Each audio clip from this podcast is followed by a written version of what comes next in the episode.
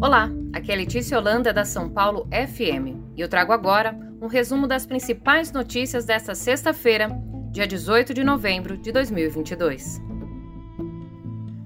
A Polícia Rodoviária Federal informou que há seis novos bloqueios em rodovias nesta sexta-feira, dia 18. Os atos, convocados pelos caminhoneiros nas redes sociais, são feitos por apoiadores do presidente Jair Bolsonaro, que não aceitam o resultado das eleições. Ainda segundo a corporação, desde o final da disputa eleitoral, foram desfeitas 1.156 interdições nas estradas. Segundo a apuração do jornal Folha de São Paulo, a campanha de reeleição do presidente Jair Bolsonaro, do PL, recebeu cerca de um milhão de reais de 16 pessoas investigadas por financiarem os atos antidemocráticos por todo o país. Entre os doadores de campanha está Atílio Rovares, sócio da transportadora Rovares, que doou 500 mil reais já no segundo turno das eleições.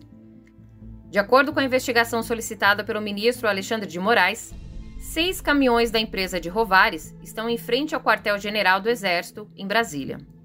A segunda maior doação à campanha de Bolsonaro foi feita por Ilo Pozobon, sócio da Fermap Transportes, que repassou 122 mil reais. A investigação localizou dois caminhões da empresa de Ilo Pozobon, também em frente ao quartel do Exército. Nessa semana, o ministro Alexandre de Moraes determinou o bloqueio da conta bancária de 43 pessoas suspeitas de financiamento nas manifestações antidemocráticas. Ainda, segundo a Folha de São Paulo, Alexandre de Moraes teve dados vazados em um grupo de bolsonaristas, o que levou o ministro a trocar o número de celular nesta quinta-feira.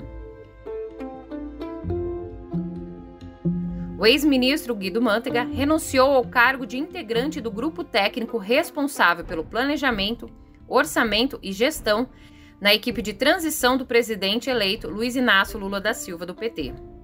Em carta endereçada ao vice-presidente eleito Geraldo Alckmin nesta quinta-feira, dia 17, Mantega afirmou que decidiu deixar a equipe de transição diante da intenção de adversários em tumultuar e criar dificuldades para o novo governo. O nome de Mantega havia sido anunciado na semana passada.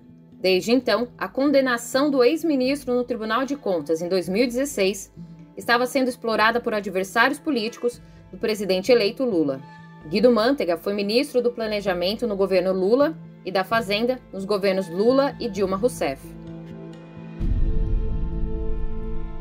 A FIFA confirmou nesta sexta-feira, dia 18, que não será mais permitida a venda de cerveja dentro e nos arredores dos estádios da Copa do Mundo no Catar. A decisão foi tomada pelo Comitê da Entrega e Legado e pelo governo do Catar, que organiza o Mundial. O torneio terá início neste domingo, dia 20. Nas redes sociais, Assim que a restrição foi anunciada, o hashtag CervejaGate provocou lamentos e críticas, atravessados pelas denúncias de violações aos direitos humanos que marcam o país sede do evento esportivo.